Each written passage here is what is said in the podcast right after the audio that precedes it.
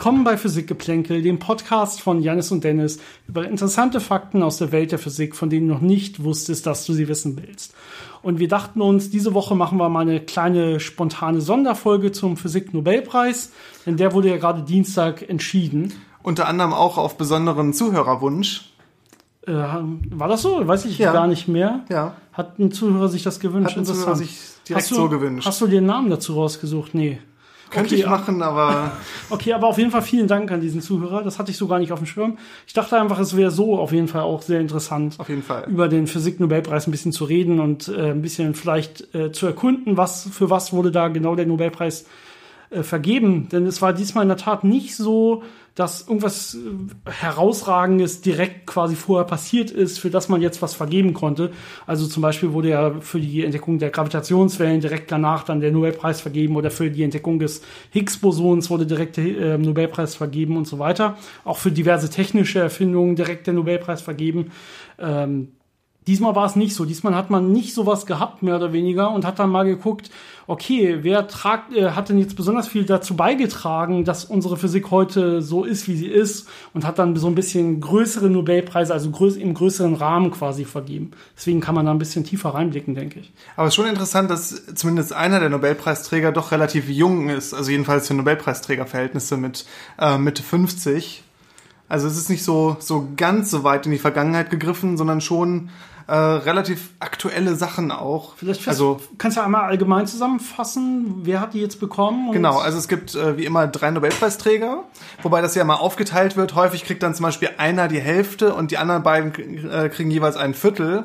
Äh, das war diesmal auch wieder so. Äh, James Peebles hat die Hälfte bekommen. Es wird übrigens offiziell, glaube ich, nicht so gesagt. Also der eine kriegt die Hälfte und die anderen beiden kriegen die andere Zusammen. Hälfte. Genau, zusammen. Die können sich das so unter sich aufteilen. Keiner, keiner wird davon reden, dass jemand ein Viertel bekommen hat, sondern die können dann jeweils beide behaupten, sie haben die Hälfte. Ah, Das ist, glaube ich, die. nur nicht gleichzeitig. Nur nicht gleichzeitig.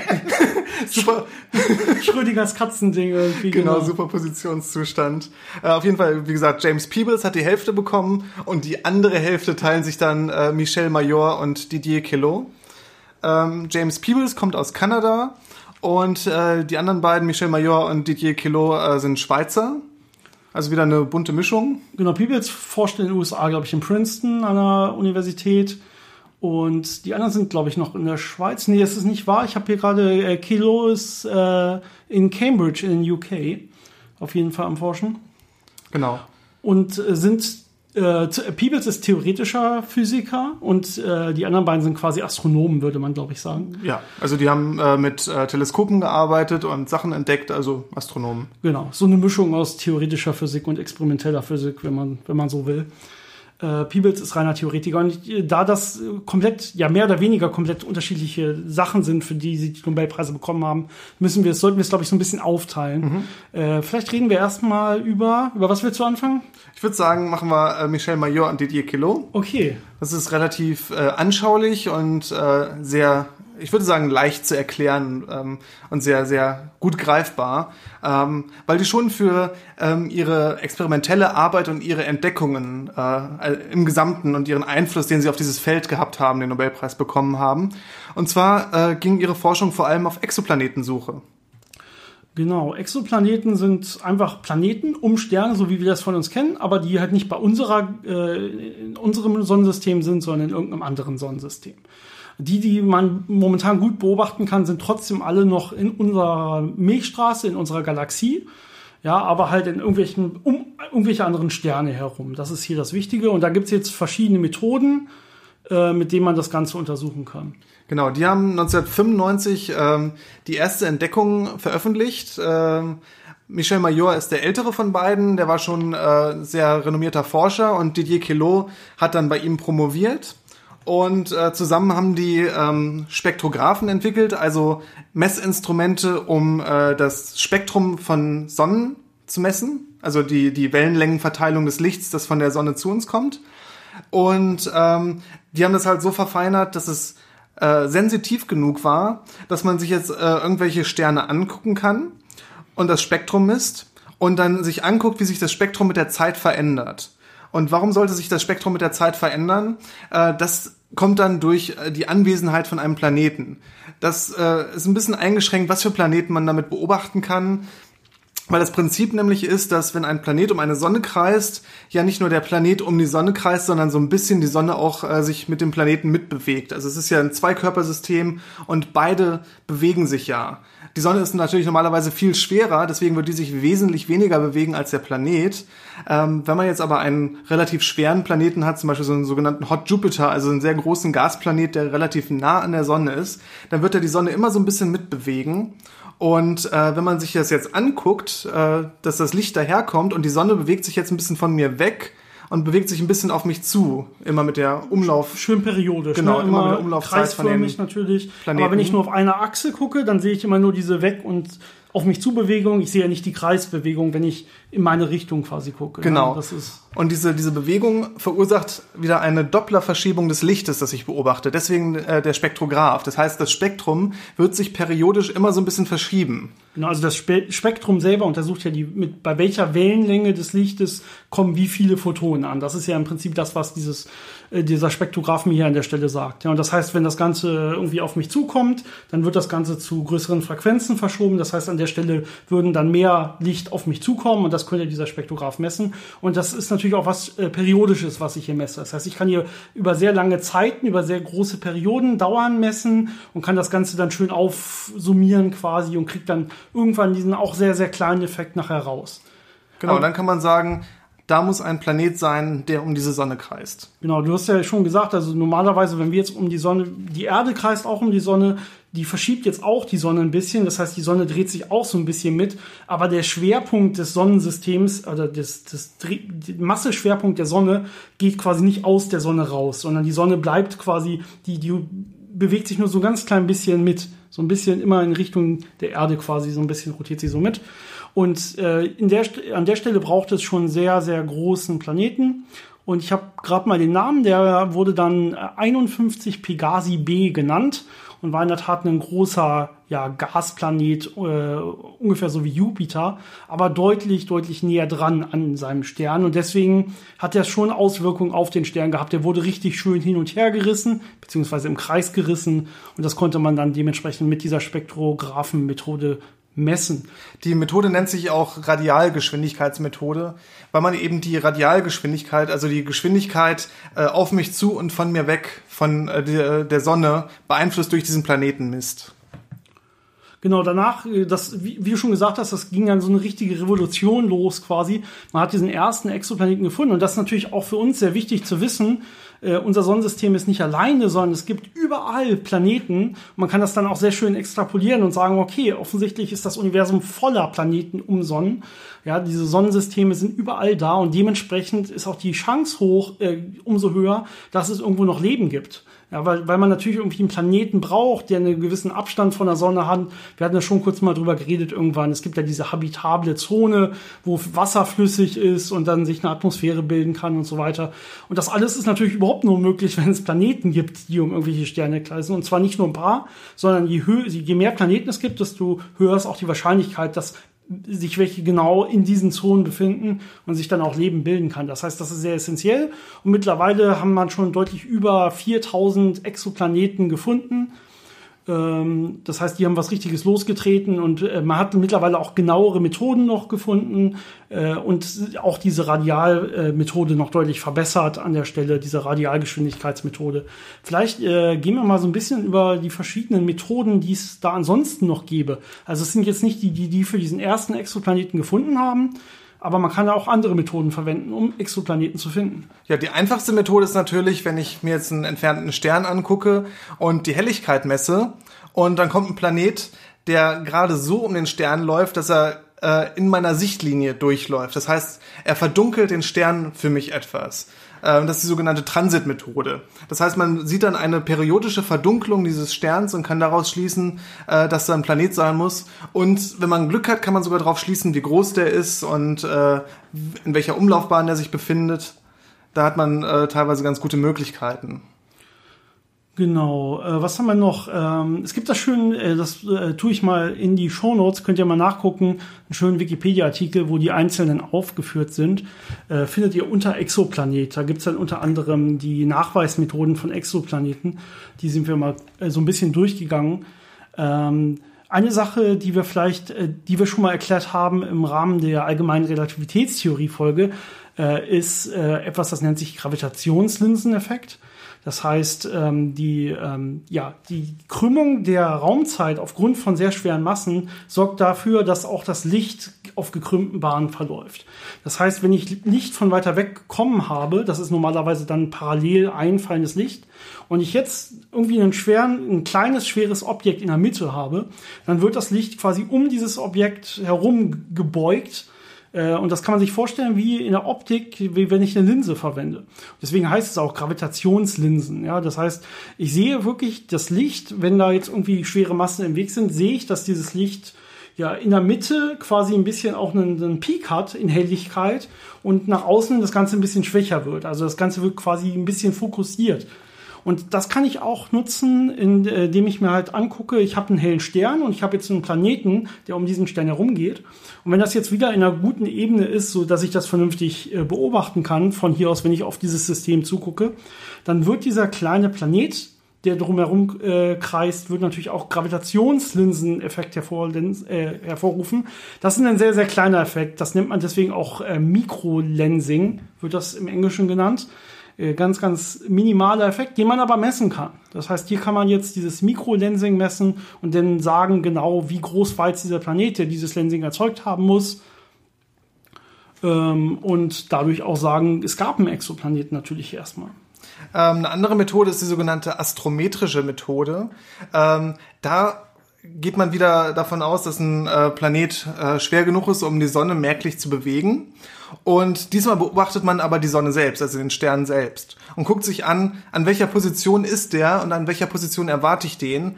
Und wenn die, sich, äh, die Position sich wieder periodisch ändert, direkt beobachtet diesmal, weiß ich wieder, ah, da muss ein Planet vorhanden sein. Genau, eine Sache, die man machen kann, wenn man schon einen Exoplaneten gefunden hat. Also wenn man sagt, äh, ich habe da ein Sonnensystem gefunden und da kenne ich vielleicht schon drei Planeten und weiß genau, wie sich deren Bahnen so bewegen, wie sie sich verhalten. Äh, und ähm, da sind aber mehr als drei Planeten. Dann kann ich, kann ich quasi exakt aus den bekannten Bahnen dieser Planeten auch auf andere Planeten schließen, weil die werden ja auch äh, gravitativ wechselwirken mit diesen bekannten Bahnen. Und dementsprechend kann ich das dann in meine Modelle reinpacken und sehe genau, ah, da müsste also noch da ein so und so schwerer Planet sein und da ein so und so schwerer auf den und den Bahnen, damit es hinkommt. Ja, also muss man natürlich aufpassen, äh, dass man nicht zu viele freie Parameter hat. Aber wenn man schon genug kennt, kann man quasi auch auf Unbekannte schließen, einfach durch so eine, ja, durch die Verfolgung der Planetenbahn und durch die Störung der Planetenbahn durch andere Planeten. Das ist ja auch die Methode, wie man die äußeren Planeten in unserem Sonnensystem damals gefunden hat. Da hat man ja auch gemerkt, dass die Planeten, die man so beobachtet hat, wie Jupiter und Saturn, dass die Bahnen so ein bisschen gestört sind und konnte darauf schließen, dass da weiter draußen noch andere Planeten sein müssen, äh, die das dann auch äh, eben stören und äh, ja, hat die dann auch äh, entsprechend später gefunden. Eine andere Methode, die jetzt nicht so interessant ist für Planeten, die bewohnbar wären, ist die Lichtlaufzeitmethode. Da guckt man sich zum Beispiel Doppelsternsysteme oder Pulsare an, die ja äh, periodisch ein Signal von sich aus schon aussenden. Und durch die Anwesenheit von Planeten wird dieses periodische Signal jetzt ein bisschen gestört. Das heißt, es kommt mal ein bisschen früher oder mal ein bisschen später an. Und daraus kann man dann auch wieder darauf schließen, dass sich da Objekte äh, in der Nähe befinden müssen. Genau. Ist, wie, wie du schon gesagt hast, natürlich äh, doof, dann, da kann nicht wirklich wer drauf wohnen, weil das da nicht ruhig ist. Ne? Da wird dann immer so ein hoher Gamma-Blitz quasi vorbeigehen, periodisch oder so.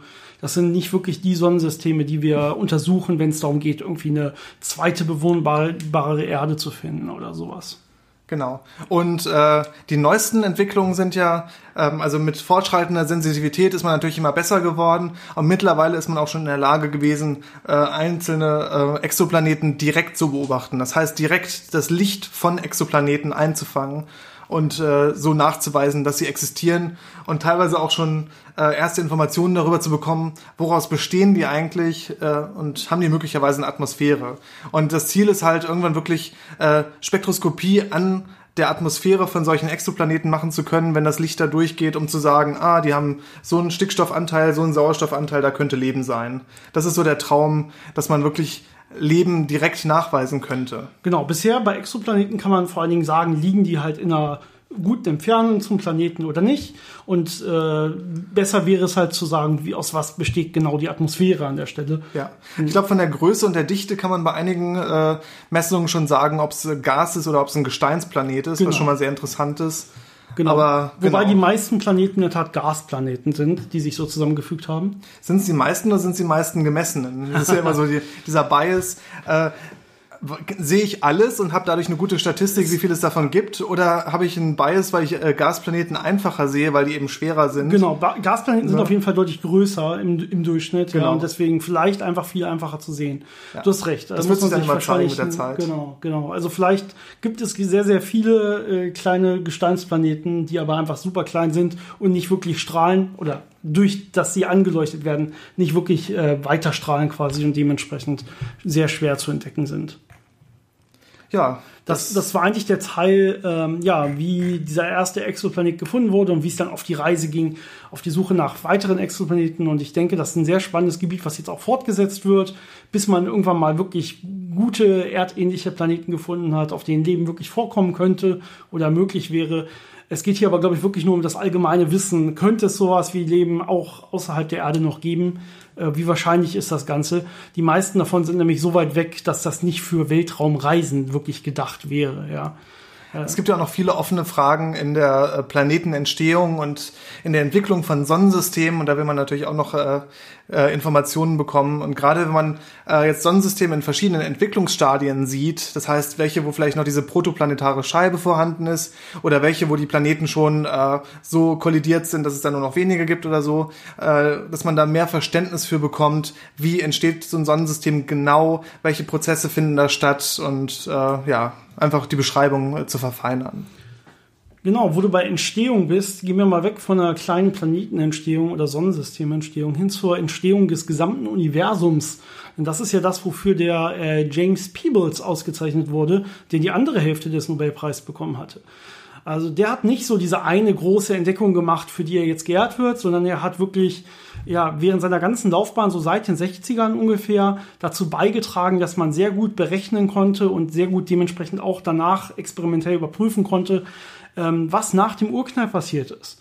Also wir wissen heutzutage, oder das sagen die aktuell gängigsten physikalischen Theorien, die alle sehr, sehr gut mit den Experimenten, also mit den Beobachtungen des Universums äh, übereinstimmen, dass das Universum beim Urknall selber sehr, sehr heiß war und sich dann äh, durch die Ausdehnung des Universums das Ganze langsam abgekühlt hat. Und dementsprechend gibt es etwas, was das nennt man Nukleosynthese, primordiale Nukleosynthese. Primordial heißt immer direkt nach dem Urknall, äh, Urknall quasi, also zum Beginn der Zeit mehr oder weniger, wenn man das so sagen will. Und ähm, Nukleosynthese, also Kernsynthese, also wie sind überhaupt aus so einem kochenden, heißen Universum, was quasi nur aus einem, man nennt es äh, Quark-Gluon-Plasma, also aus nicht gebundenen Quarks, die, also alle Elementarteilchen waren natürlich schon da quasi, aber äh, es war so heiß, dass da alles mehr oder weniger in so einem verschmierten äh, ja, Plasma quasi war und nicht in gebundenen Kernen und Atomen und sowas vorlag.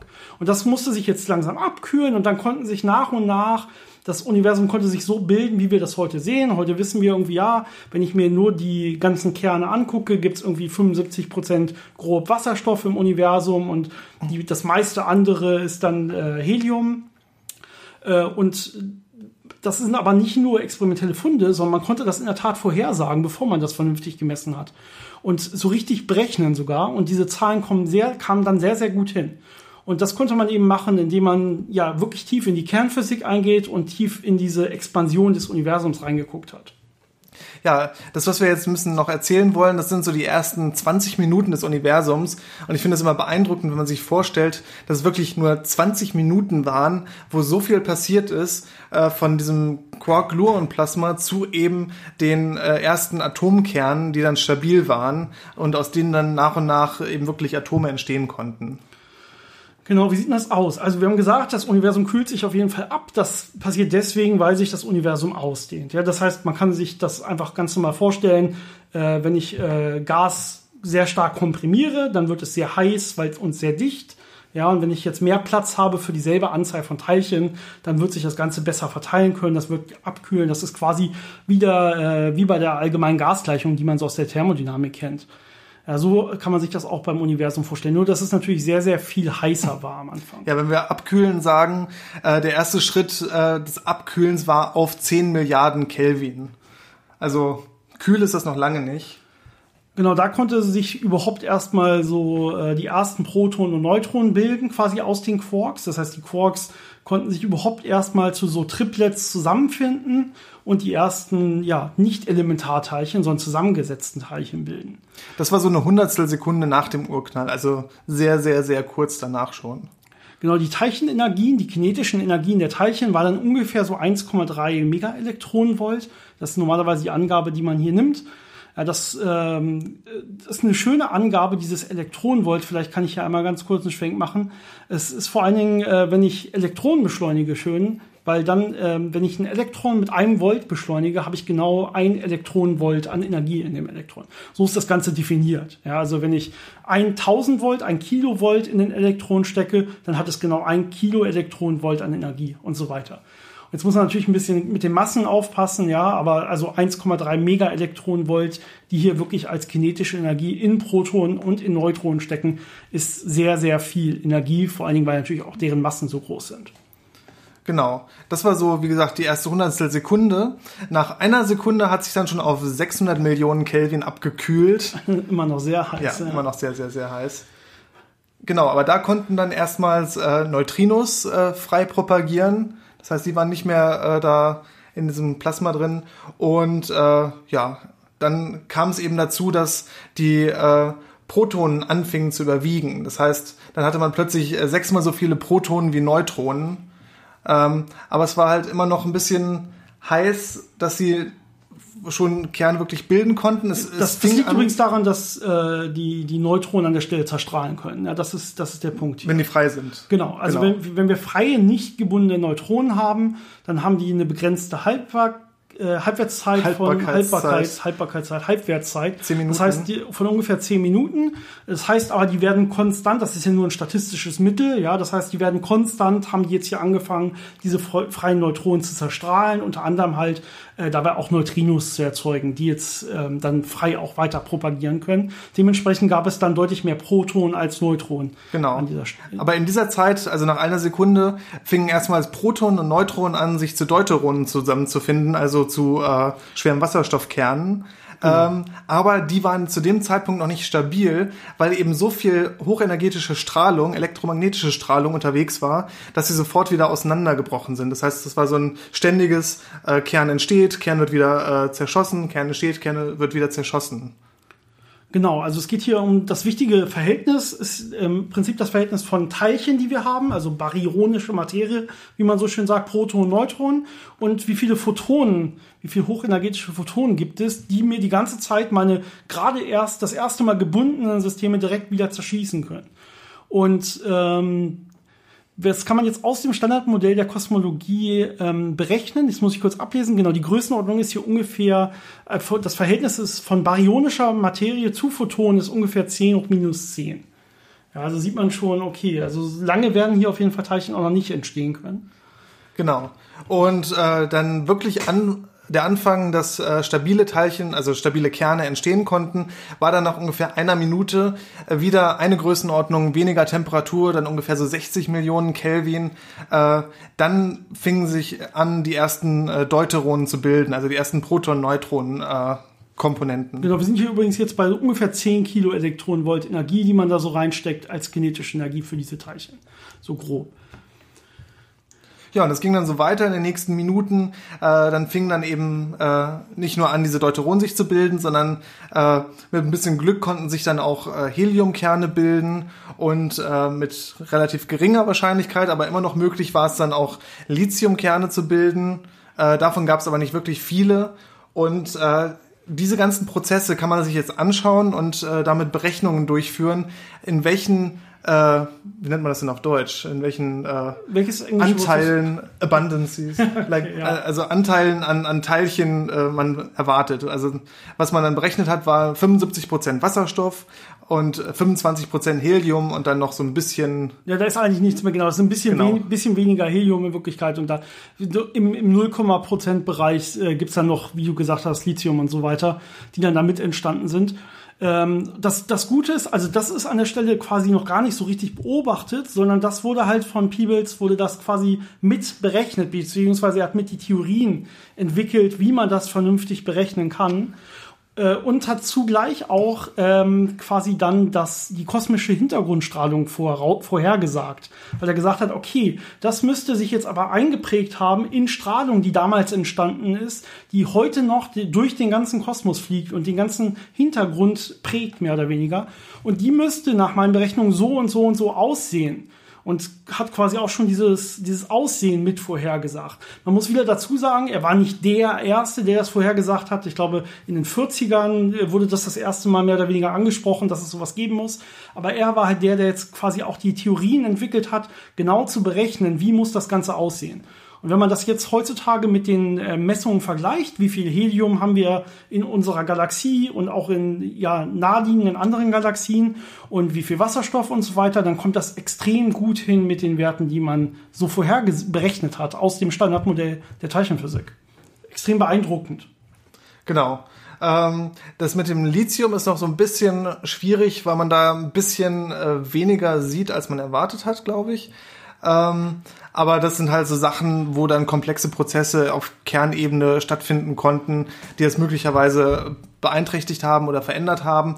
Äh, möglicherweise kann auch dunkle Materie da eine Rolle gespielt haben. Das ist wieder interessant. Also es ist wieder die, quasi eine Sache, wo äh, wir, wir rechnen hier wirklich sehr, sehr, sehr genau.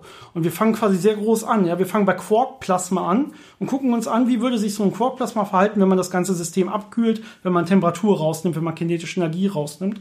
Und dann berechne ich genau, ähm, was sind da für Reaktionen, die entstehen können, die dann Neutrinos produzieren, die Protonen produzieren, die Helium produzieren, in welchen Verhältnissen würde das dann passieren, bei welchen Temperaturen und so weiter.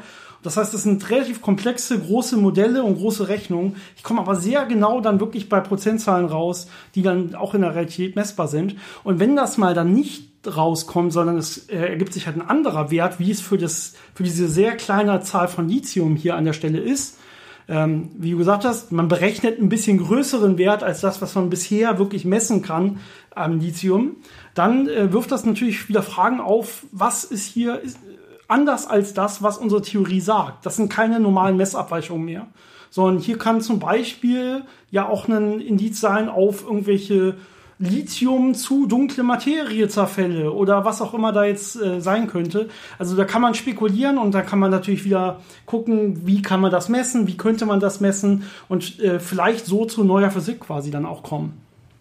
Mit diesen kleinen Ungereimtheiten in Messwerten. Ja, aber zusammengefasst hat das Nobelkomitee eben gesagt, dass sie äh, diesmal Forscher auszeichnen wollten, die äh, sehr große Beiträge darin geleistet haben, die Fragen zu beantworten, äh, woher kommen wir und sind wir alleine? Also so unseren Platz im Universum äh, besser zu verstehen. Ja, und, und, das haben die drei auf jeden Fall sehr, sehr gut ja. hinbekommen. Und die sind auch sehr bekannt, äh, gerade unter Astrophysikern und auch allgemein unter Physikern ist äh, Peebles vor allen Dingen sehr gut bekannt. Äh, und äh, man gönnt es denen auf jeden Fall. Die haben es auf jeden Fall verdient für diese für diese große Leistung. Ich finde es immer beeindruckend, äh, wie das Nobelkomitee es schafft, das geheim zu halten. Also anscheinend wissen wenige Leute bis zuletzt, wer den Nobelpreis bekommt. Und die schaffen es ja wirklich, die Leute dann anzurufen und zu überraschen, weil die das wirklich nicht erahnt haben teilweise. Genau. Also es ist schon, schon sehr beeindruckend, gerade heutzutage, wo so viele Informationen irgendwo rausliegen, äh, das dann noch so, so gut hinzubekommen, ist auch immer sehr schön. Genau, zugleich gab es natürlich insgesamt bei den Nobelpreisen diesen Fadenbeigeschmack, dass äh, die meisten, die bisher ausgezeichnet oder bekannt gegeben wurden, wieder mal nur äh, weiße Männer, glaube ich, bekommen haben oder so. Ne? Das ist aber wahrscheinlich, das hat jetzt weniger mit Physik zu tun, ähm, aber da muss man sich das natürlich ist, fragen. Das ist einfach aus der Historie bedingt, ne? dass äh, die sozialen und gesellschaftlichen Umstände in der Zeit, wo diese Entdeckungen gemacht wurden, noch so waren, dass da halt hauptsächlich halt dann Männer da diese Erfolge haben konnten. Die meisten, die Nobelpreise bekommen, sind halt 60 60, 70, 80 Jahre ja. halt. Ne? Und da muss man sich halt fragen, damals gab es auf jeden Fall solche, als die ausgebildet wurden, gab es auf jeden Fall gesellschaftlich viel, viel nachzuholen. Ja. Gibt auch immer noch einiges nachzuholen, aber nicht mehr so viel wie vor 60 Jahren. Es gibt Jahren. schon sehr viele sehr gute Forscherinnen Und damit äh, heutzutage. Das. das heißt, in, in einigen Jahren wird es dann auch wahrscheinlich mehr.